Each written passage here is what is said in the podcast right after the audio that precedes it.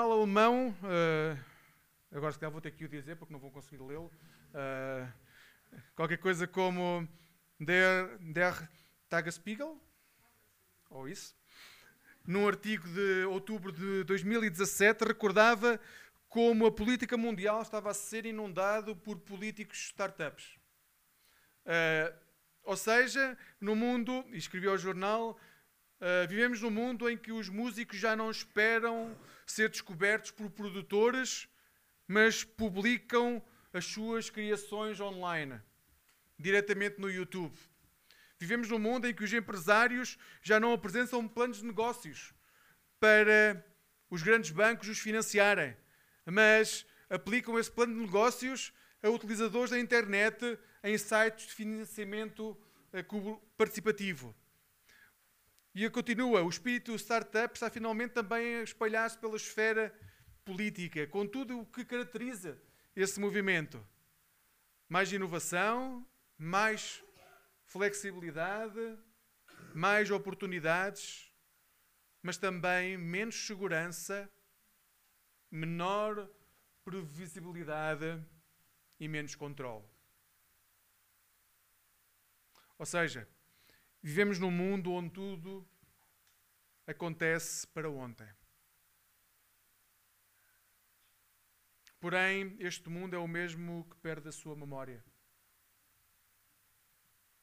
Nós vamos perdendo a nossa memória com a rapidez com que vivemos. Mas se há coisa que um cristão não pode perder é a sua memória. Se perdemos a memória, pertencemos, perdemos a nossa filiação deixamos de saber a quem pertencemos. É a nossa memória que recorda quem somos. E atenção, no mundo em que tudo corre a velocidade supersónica, não estou a falar da nossa história como igreja centenária, estou a falar da nossa história como povo de Deus. Nós não podemos perder a nossa história como povo de Deus.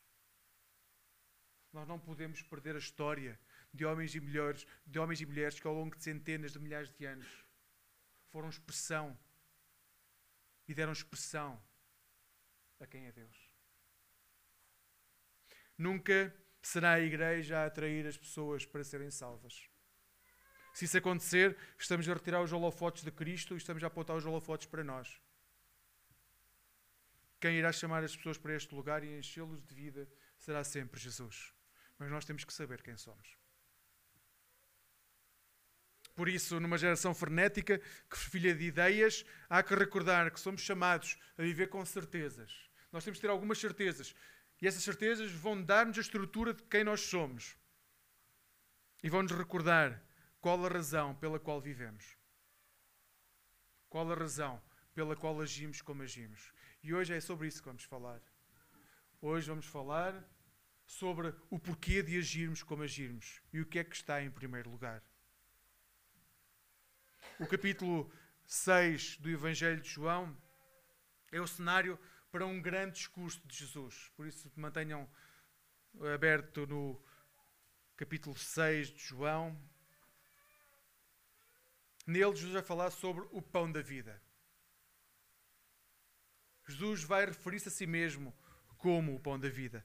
Uh, numa obra chamada Confissões, de Jean-Jacques Rousseau, foi escrita, eh, foi, terminou de ser escrita em 1765, mas foi publicada só 20 anos depois. O filósofo recorda a forma, eh, a frase que eu vou dizer é associada a Maria Antoinette, mas ele, quando escreveu, não podia ser, porque ela era muito nova, será referida a Maria Teresa, mulher de Luís XIV, que reinou na segunda metade do século XVII sobre França e Navarra. E há uma frase que eh, Jean-Jacques Rousseau uh, uh, coloca nas, nas, suas confissões, uh, referindo a um momento da história em que houve tanta miséria que as pessoas foram procurar esta grande princesa. E esta grande princesa vivia tão abstraída daquilo que era a realidade do povo, quando as pessoas chegaram para lhe, para lhe dizer: Olha, as pessoas que estão à nossa volta estão a morrer à fome. Ela vivia tão abstraída que a resposta foi: Se não tem pão, que comam brioches comam croissants.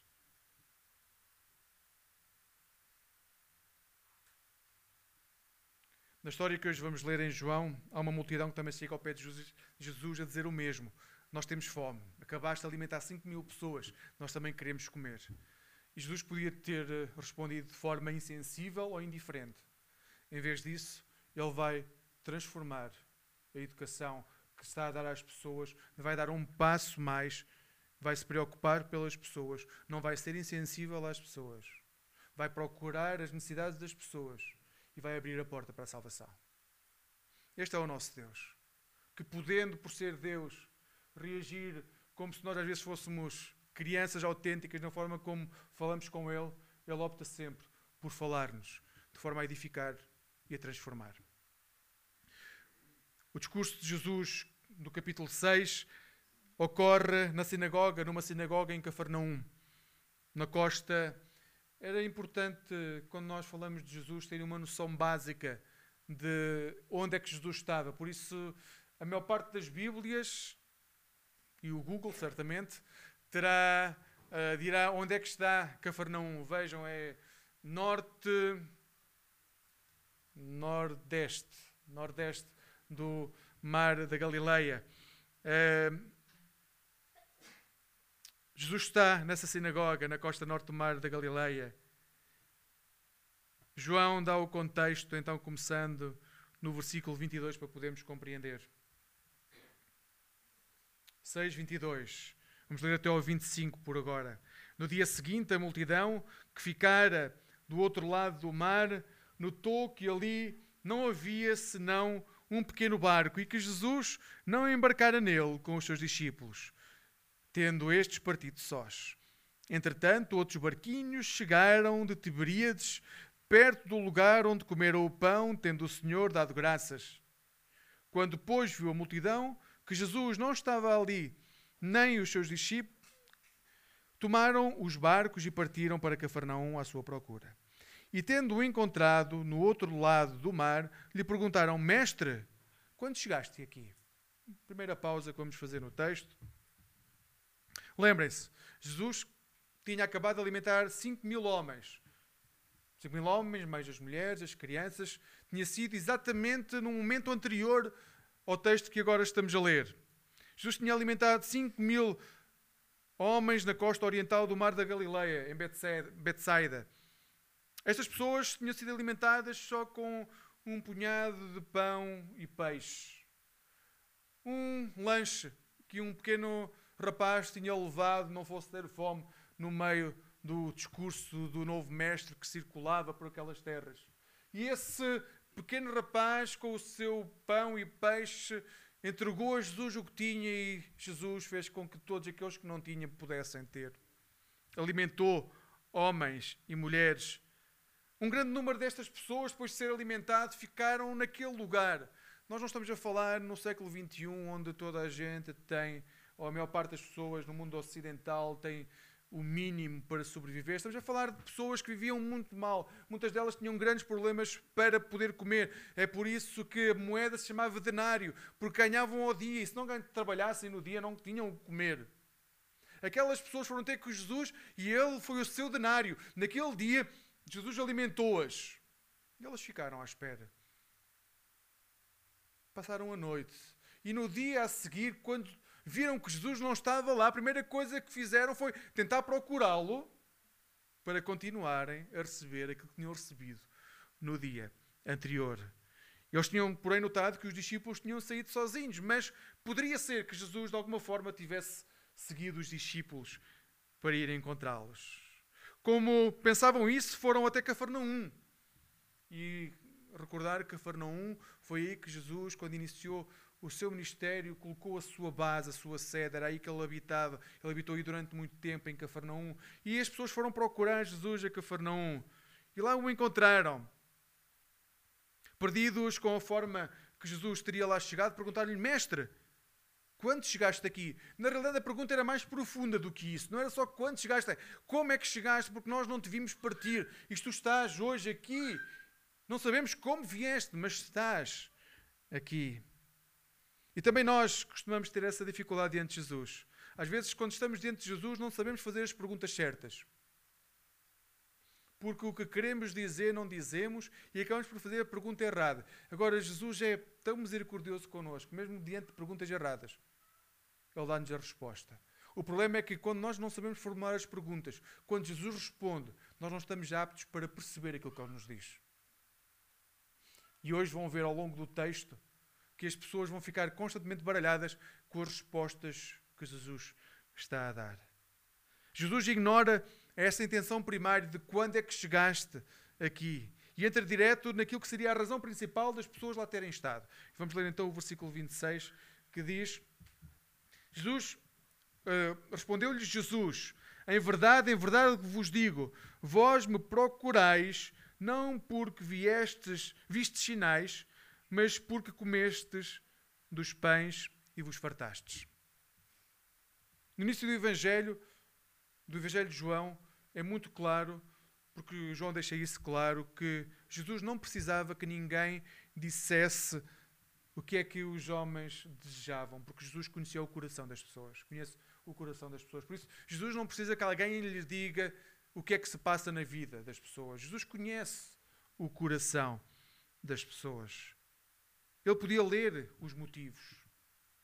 Ele sabia porque é que as pessoas o estavam a procurar. E é o que Jesus diz neste texto. Vocês não vieram para porque compreenderam os sinais que eu realizei, vocês não vieram porque compreenderam que as profecias do Antigo Testamento estão a cumprir em mim, vocês não vieram porque eu sou o Messias, e porque eu sou o enviado por Deus. Vocês não vêm até mim por causa disso. Vocês vêm até mim pelas razões erradas. Há que recordar do outro lado do mar, depois de Jesus alimentar a multidão, a multidão quis coroá-lo como rei. E ele negou-se a ser coroado como rei. As pessoas estavam ali diante de Jesus, estavam no sítio certo, pelas razões erradas. E nós podemos estar no sítio certo, pelas razões erradas. Aquelas pessoas não foram ter com Jesus por saberem que ele é o Messias, mas porque queriam outra refeição grátis. Porque queriam ser alimentados como tinham sido alimentados no dia anterior. E atenção, se Jesus recusou no dia anterior ser coroado como rei, estamos a falar aproximadamente 12 mil, 15 mil pessoas a quererem coroar alguém como rei. Jesus recusa ser coroado como rei naquela altura, mas também recusou abrir um restaurante de refeições gratuitas para as pessoas. Não é essa a missão de Jesus. Não foi por isso que ele veio a este mundo. Ele veio tanto naquele tempo como hoje, nos nossos dias, para nos dar muito mais do que o pão que hoje comemos e amanhã desaparece. Ele veio para dar algo muito mais duradouro para as nossas vidas. E então ele diz no versículo 27: Trabalhai não pela comida que parece, mas pela que subsiste para a vida eterna, a qual o Filho do Homem vos dará, porque Deus o Pai o confirmou com o seu seio. Dirijam-se, pois, a ele, perguntando: Que faremos para realizar as obras de Deus? Perguntou-lhe Jesus. Desculpa, respondeu-lhe Jesus: A obra de Deus é esta, que creais naquele que por ele foi enviado. É muito claro nesta passagem que estas pessoas entenderam mal quem era Jesus. As pessoas entenderam mal aquilo que ele estava a dizer. E a confusão das suas mentes era enorme. Provavelmente a confusão de quem é Jesus nas nossas mentes também é grande. Mas Jesus não foge à pergunta, não foge ao erro e tenta corrigir para que as pessoas possam encontrar paz. Jesus começa por dizer que o principal objetivo da nossa vida não deve ser procurar o conforto.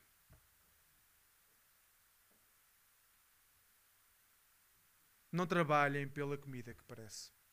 Este não é o objetivo principal de nós vivermos. O objetivo principal da vida não é trabalharmos para termos conforto. Ele está a dizer, ele não está a dizer às pessoas que não devem trabalhar para viver, que fique claro.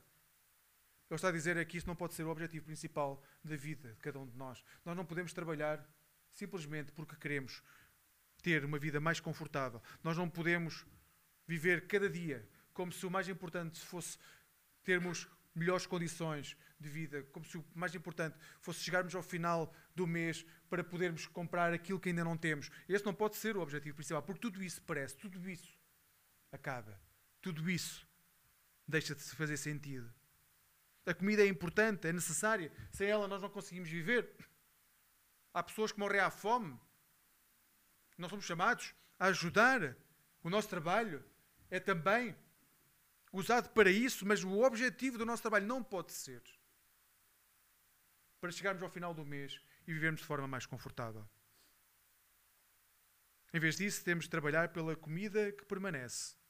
E o texto diz que nos sustenta para a vida eterna. Essa é a principal razão, o principal objetivo da nossa vida. Podermos viver cada dia envolvendo-nos naquilo que fazemos, seja o que for, com o objetivo de estarmos a preparar não só a nossa vida aqui, mas também a nossa vida depois da morte. Aquelas pessoas, como nós, nos nossos dias, muitas vezes sentiam claramente que o mais importante era poderem manter-se vivos, serem saudáveis, fortes economicamente, poderem ser autossuficientes. Isso era, sempre foi ao longo da história, o desejo das civilizações, da humanidade. Termos um patamar de vida que não. No qual Deus já não é preciso. Porque a partir do momento que somos autossuficientes em relação ao nosso trabalho, em relação à, à vida, também somos autossuficientes em relação a Deus.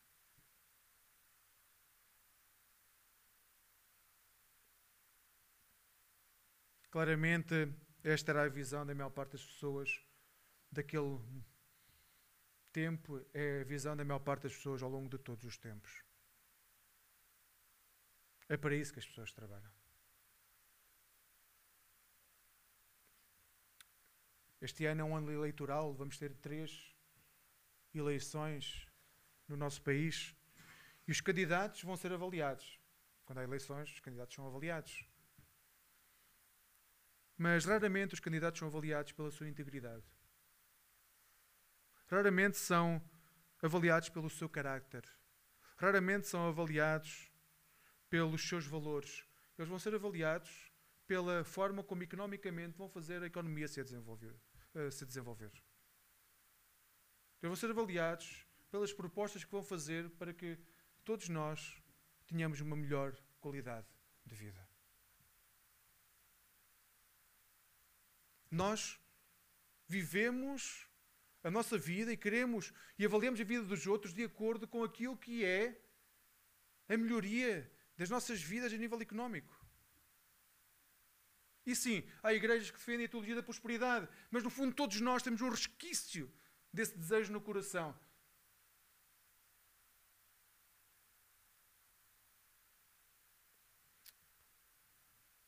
Um teólogo, filósofo e médico alemão que viveu entre 1875 e 1965, Albert Schweitzer, diz que a nossa civilização está condenada. Diz não, dizia porque se desenvolveu com mais vigor material do que espiritual. E por isso o equilíbrio que podia haver foi destruído. Sempre que a parte material se sobrepõe à parte espiritual, o equilíbrio que pode haver é destruído. Isso acontece nas nossas famílias, acontece nas nossas relações laborais, acontece nas relações com os outros, nos locais onde vivemos, sempre que a parte económica se sobrepõe à nossa relação com Jesus.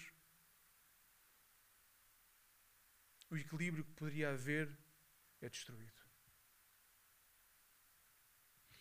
Por isso, a pergunta que Jesus faz àquelas pessoas, a forma como fala com elas, é a mesma pergunta que faz a cada um de nós.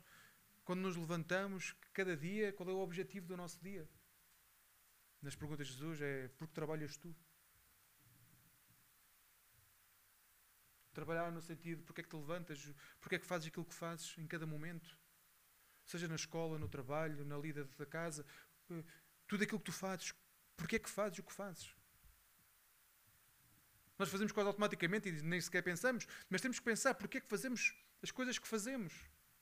Quando sabemos que Jesus caminha ao nosso lado, está ao nosso lado constantemente, Ele molda-nos constantemente e continua a perguntar-nos: Mas porquê é que fazes o que estás a fazer? Qual a razão?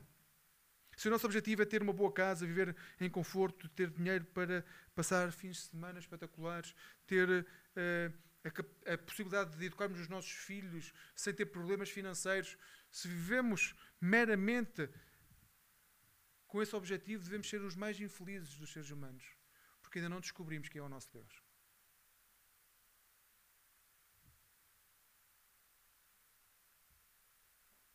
Se esse é o nosso objetivo, continuamos a não viver o equilíbrio que Jesus nos dá.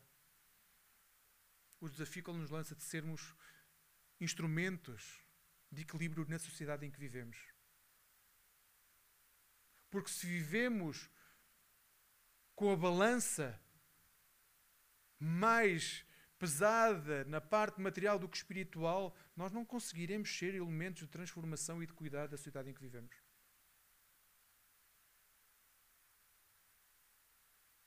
Porque o nosso polo da nossa bússola estará desviado.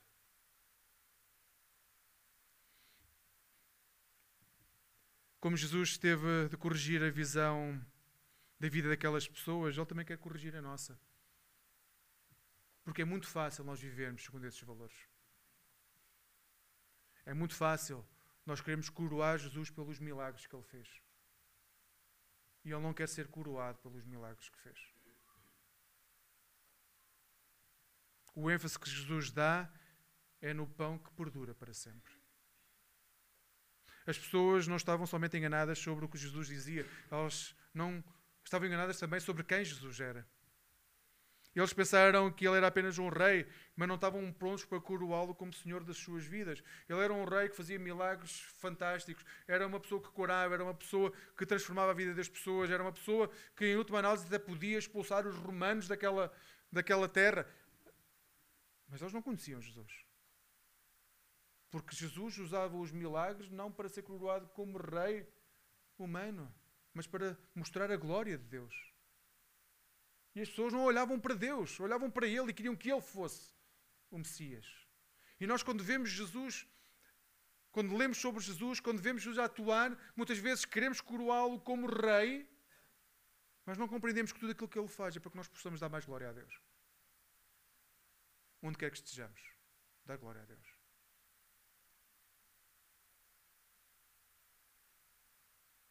Jesus corrige esse erro recordando que ele não é um rei segundo os parâmetros humanos. E ele fala que é o filho do homem. E leiam Daniel 7, deixo-vos esse desafio para casa, para durante a semana lerem o que significa ser filho do homem. O filho do homem é aquele que tem todo o poder e toda a glória para reinar sobre o universo eternamente. É este Jesus que vem até nós. Não é alguém que vai dar-nos mais condições de vida aqui e agora. Poderá fazê-lo, poderá não o fazer. Mas quer dê, quer não dê. O que ele deseja é que nós possamos dar glória a Deus.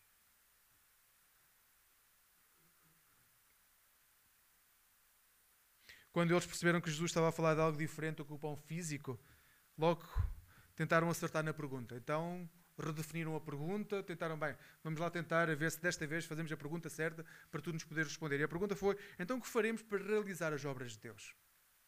Bem, se não é a questão uh, do pão, uh, o que é que nós podemos fazer para, sermos, para realizar as obras de Deus? E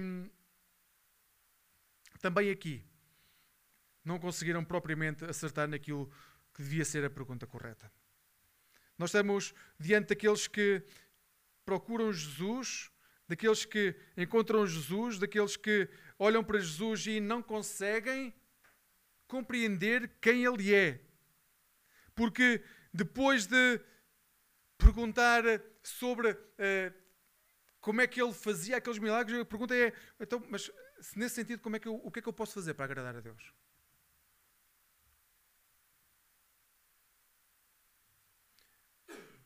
Acho que todos nós já fizemos essa pergunta: o que é que eu posso fazer para agradar a Deus? É que todos nós somos potenciais ativistas religiosos. Todos nós somos eh, potenciais pessoas que, em maior ou menor escala, dizemos nós temos recursos, nós cada vez, a sociedade cada vez uh, tem pessoas com maiores estudos, com maiores, que, uh, maior desenvolvimento tecnológico, ou seja, nós temos recursos, temos dinheiro, temos cérebros, nós temos capacidade tecnológica, temos equipamentos, temos know-how para fazer florescer a causa de Deus. Por isso, basta que Deus nos diga o que queremos, o que Ele quer que nós façamos, porque nós vamos fazer. E Jesus vai ser conhecido por aquilo que nós fazemos. Mas quando seguimos este caminho, o risco de criarmos uma igreja com uma missão que é o nosso desejo e não o desejo de Deus é enorme.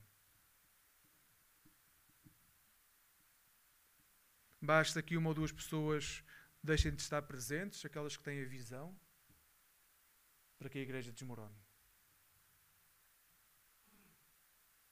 Uma igreja não pode crescer porque uma ou duas pessoas têm conhecimentos específicos. Mas também há o outro lado, é aqueles que dizem que não fazemos nada, não temos que fazer nada porque Deus faz tudo por nós. Um grupo inteiro de pessoas dedicadas, piedosas e bem intencionadas podem achar que não fazer nada, que depender totalmente de Deus, é o suficiente. Que Ele irá fazer de tudo. Basta esperar e a obra irá ser realizada. Mas os dois extremos estão errados.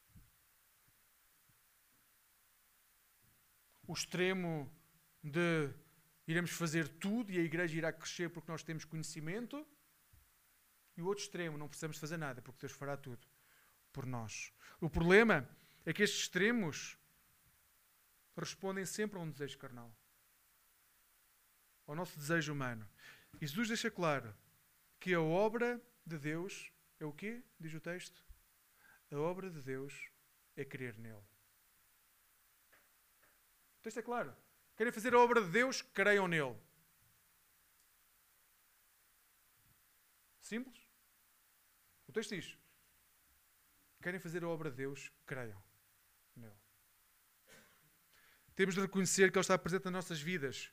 Temos de crer que quando Ele morreu, ressuscitou, ascendeu aos céus e enviou o Espírito novamente para este mundo, foi para tornar disponível este Deus que sempre existiu e que nós não conhecíamos. Este é o Evangelho completo. O Evangelho daquele que veio para dar a sua vida.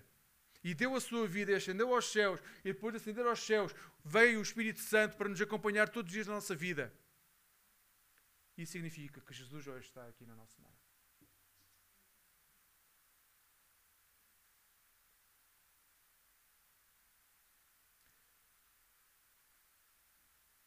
E é nestes momentos que eu muitas vezes sinto que nós não temos noção do que é que estamos a dizer.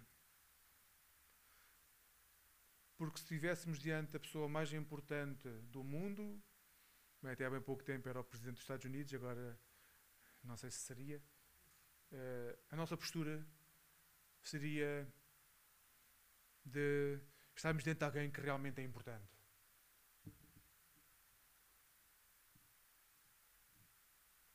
E quando estamos diante de Jesus, parece que ele é o nosso colega da escola que caminha connosco há muito tempo e que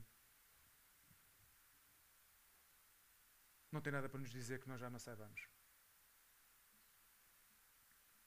O Evangelho é mais do que um caminho para o céu quando morremos. Esse é o Evangelho apologético, aquele Evangelho que é pregado para encher igrejas através do medo. O Evangelho completo é que Jesus está vivo e está entre nós. E Ele conhece o nosso coração como ninguém. Ele está entre nós. Ele está disponível. Para onde nós vamos, quando acabar o culto, Ele já está à nossa espera. E está a preparar o local para onde nós vamos, para que nós possamos dar testemunho de quem Ele é.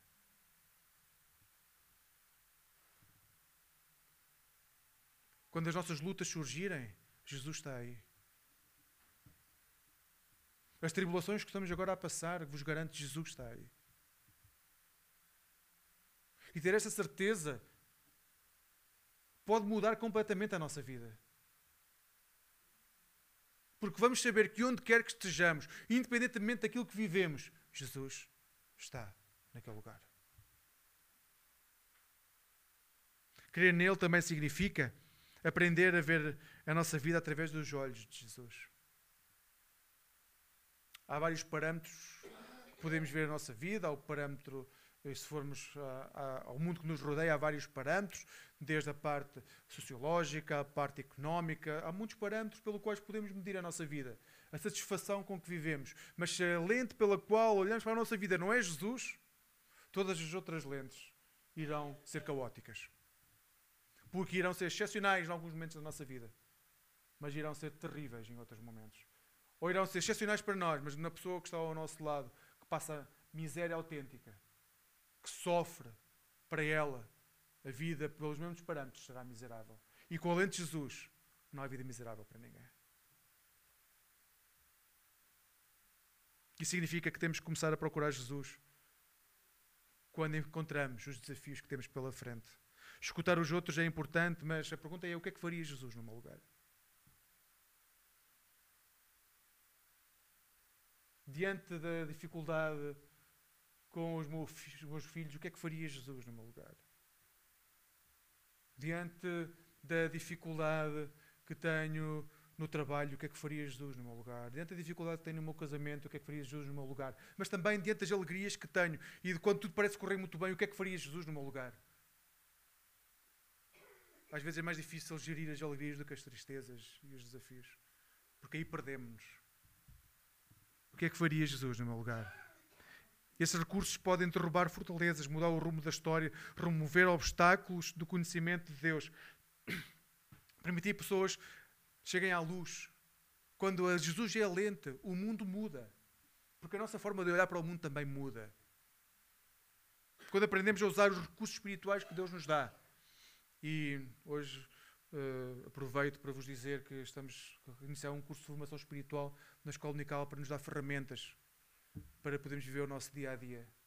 Mas quando estamos munidos de instrumentos, de dons espirituais, a nossa vida vai mudar completamente. E vamos passar a viver a vida como nunca a vivemos. Vos garanto. Os discípulos traíram Jesus, negaram Jesus. Os discípulos abandonaram Jesus sempre que a coisa não correu bem. E durante a maior parte da vida não compreenderam nada daquilo que ele estava a dizer. Mas quando Jesus ressuscitou, eles não temeram em enfrentar a morte. E a maior parte dos discípulos de Jesus morreram de morte atroz, porque sabiam qual era a lente que tinham que usar para a vida.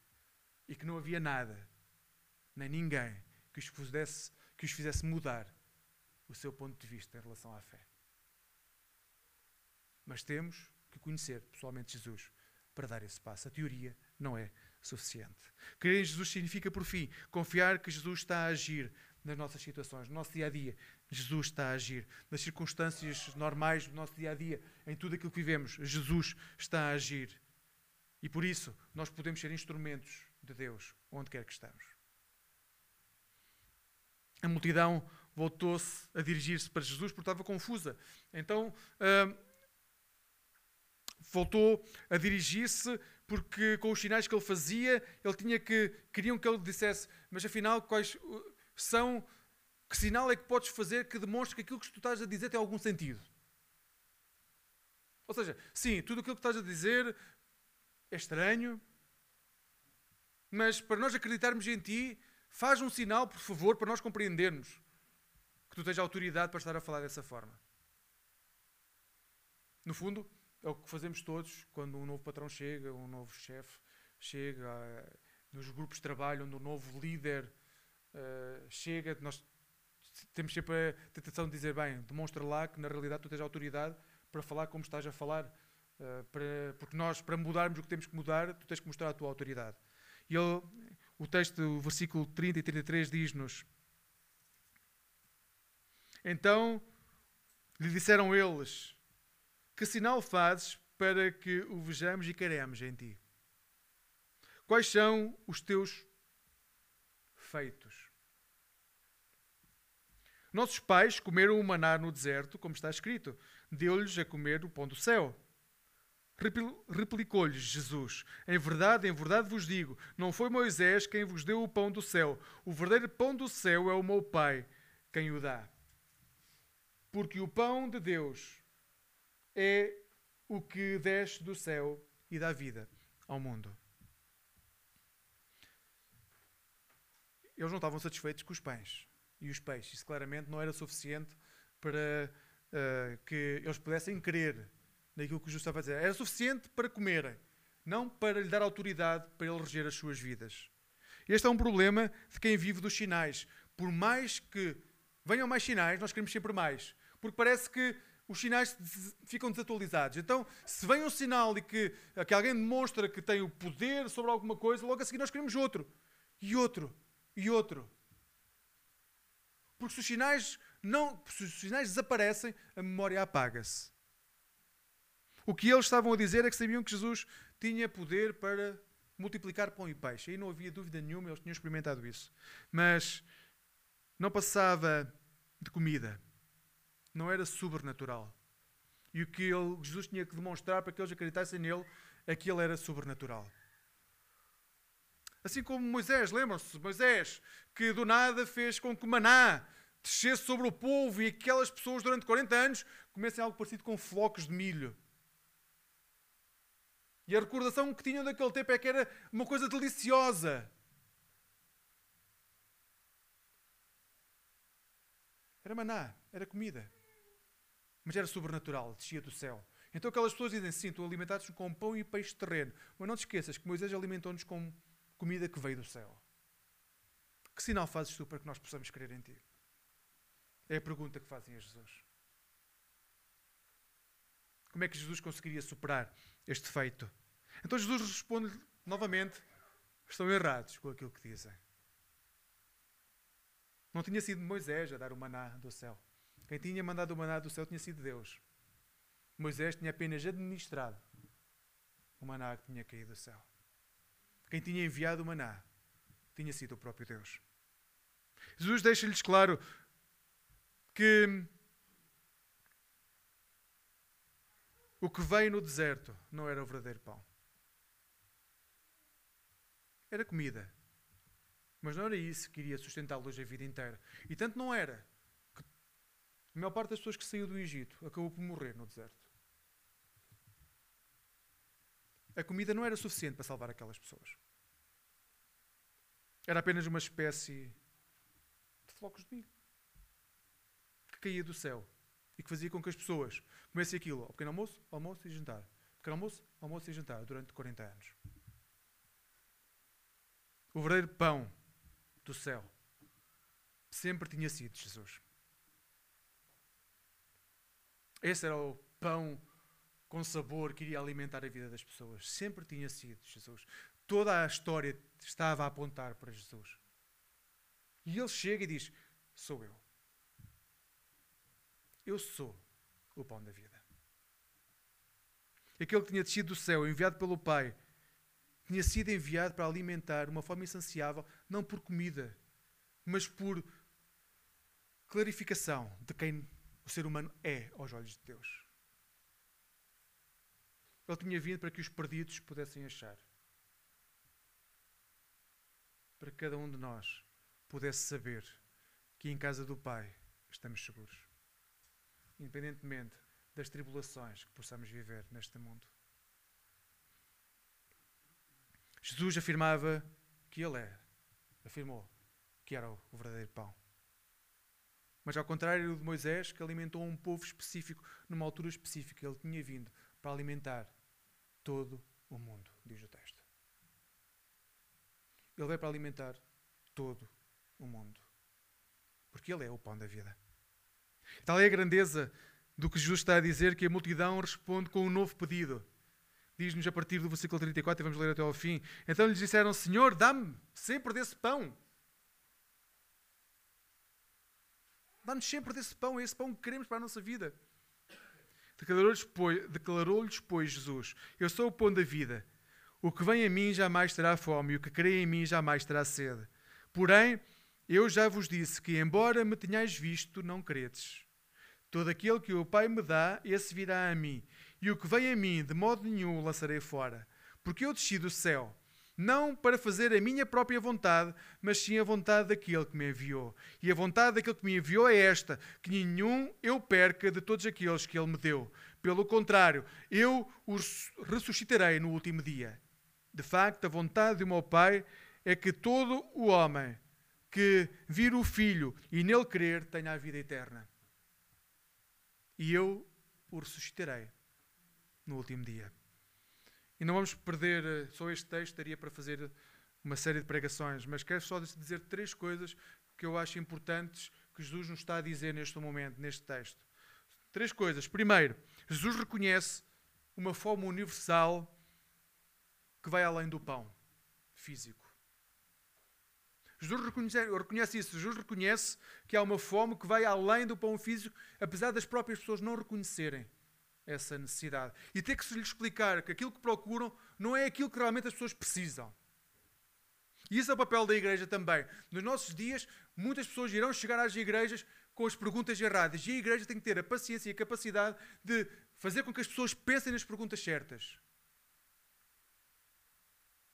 Nós temos que olhar para dentro das igrejas e talvez pensar que provavelmente até nós, com 10, 20, 30, 40 anos, 50, 70 de igreja, durante grande parte da vida fazemos as perguntas erradas a Jesus.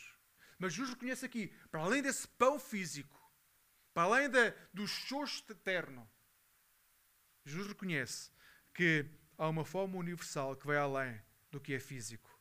Esta era a multidão de, mista de crentes e incrédulos. E estavam todos diante de Jesus. Naquela altura, a maior parte das pessoas eram crentes.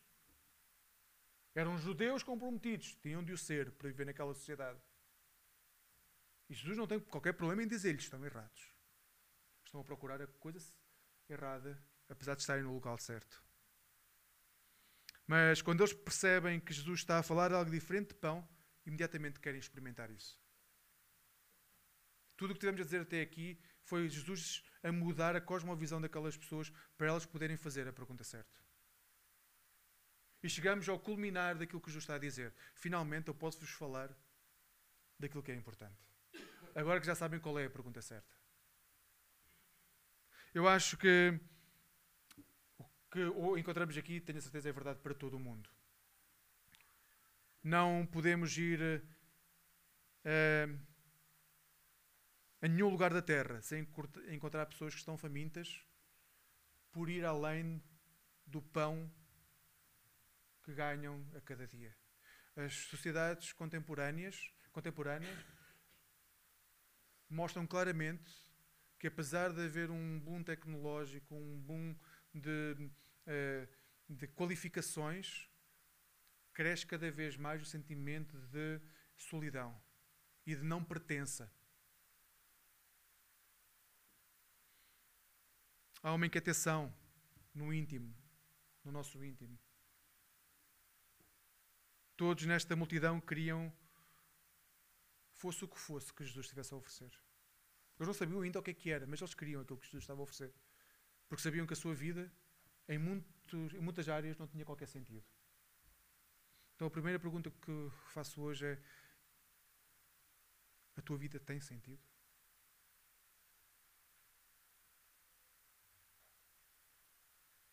Estás a fazer as perguntas corretas a Jesus?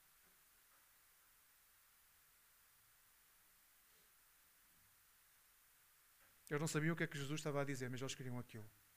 Nós, não é vergonha nenhuma de nós assumirmos que nós não sabemos o que é que Jesus nos está a oferecer, porque ainda não experimentámos. Nós conhecemos a teoria, mas ainda não experimentámos. Não é vergonha nenhuma dizer eu não sei, eu não compreendo aquilo que me estás a, a, a querer dar.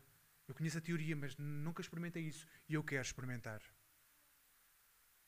Os avivamentos que houve ao longo de toda a história foi nos momentos em que as pessoas disseram, pessoas que eram crentes de igrejas, disseram: Eu não sei o que é, como é que isso se manifesta, que isso estás a oferecer, mas nós queremos e vamos orar para ter isso na nossa vida. Primeira pergunta: Sabes tu? Em segundo lugar, Jesus proclama que nunca perderá ninguém que lhe foi dado pelo Pai.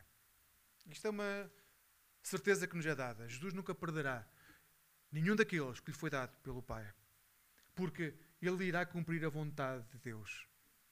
Ele desceu do céu para receber da mão do próprio Deus homens e mulheres que andavam perdidos e que, sendo entregues na sua mão, iriam ser salvos. E ele não vai perder ninguém. A forma como nós fazemos esse trajeto é que pode ser mais dolorosa ou pode ser conscientes do quanto ele pode fazer por nós, não só quando nós estivermos diante dele na eternidade, mas aqui e agora.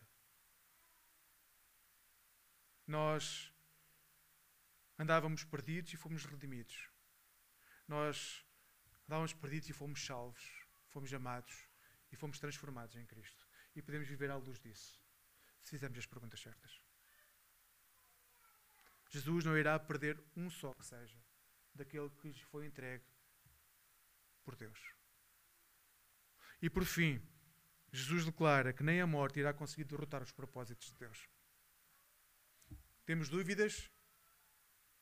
Claro que temos. A maior parte de nós temos dúvidas. Mas o texto deixa muito claro: Deus não irá perder um só daqueles que lhe foi entregue por Deus. E nem a morte irá desviar os propósitos de Deus.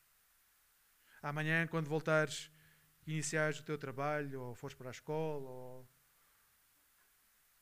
começares as lides domésticas, o que seja, amanhã, quando iniciares o teu dia, o que é que vais pretender alcançar?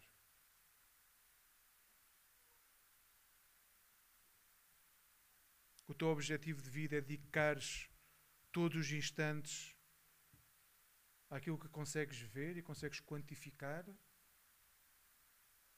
ou experimentares o reino de Deus na tua vida?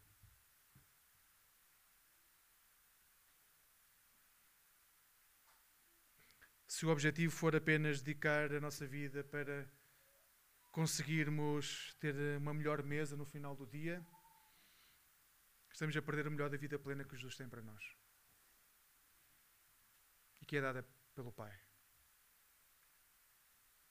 é que se esse é o nosso objetivo, passaremos por cima dos colegas quando tivermos que passar por cima dos colegas. Deixaremos sem chão aqueles que nos são próximos quando tivermos que o fazer.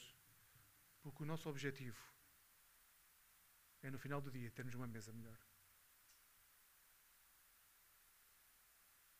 E iremos lutar com todas as forças para que isso aconteça.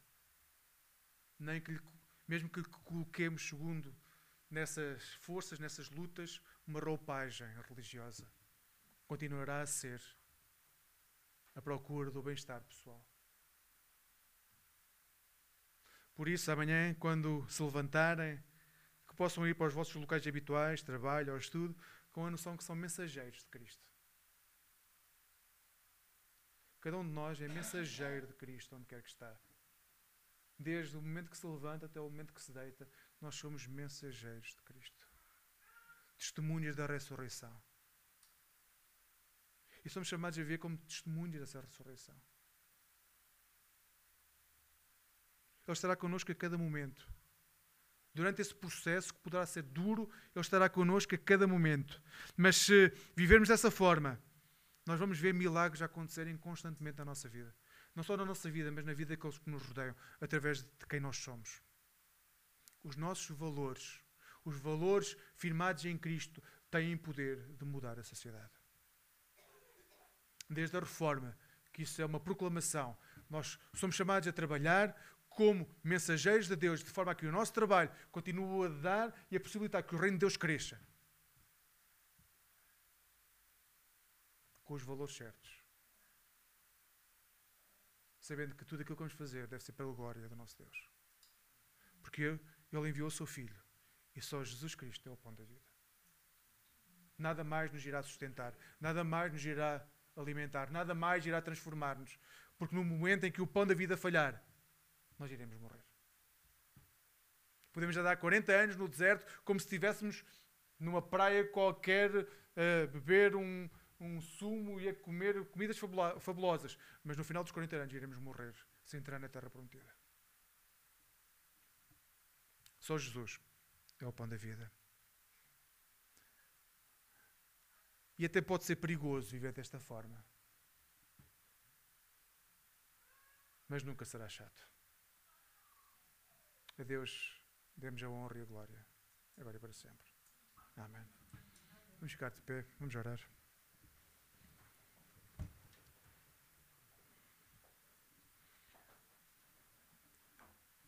Bondoso Deus, a tua graça e a tua bondade estão sobre o teu povo, sobre a face da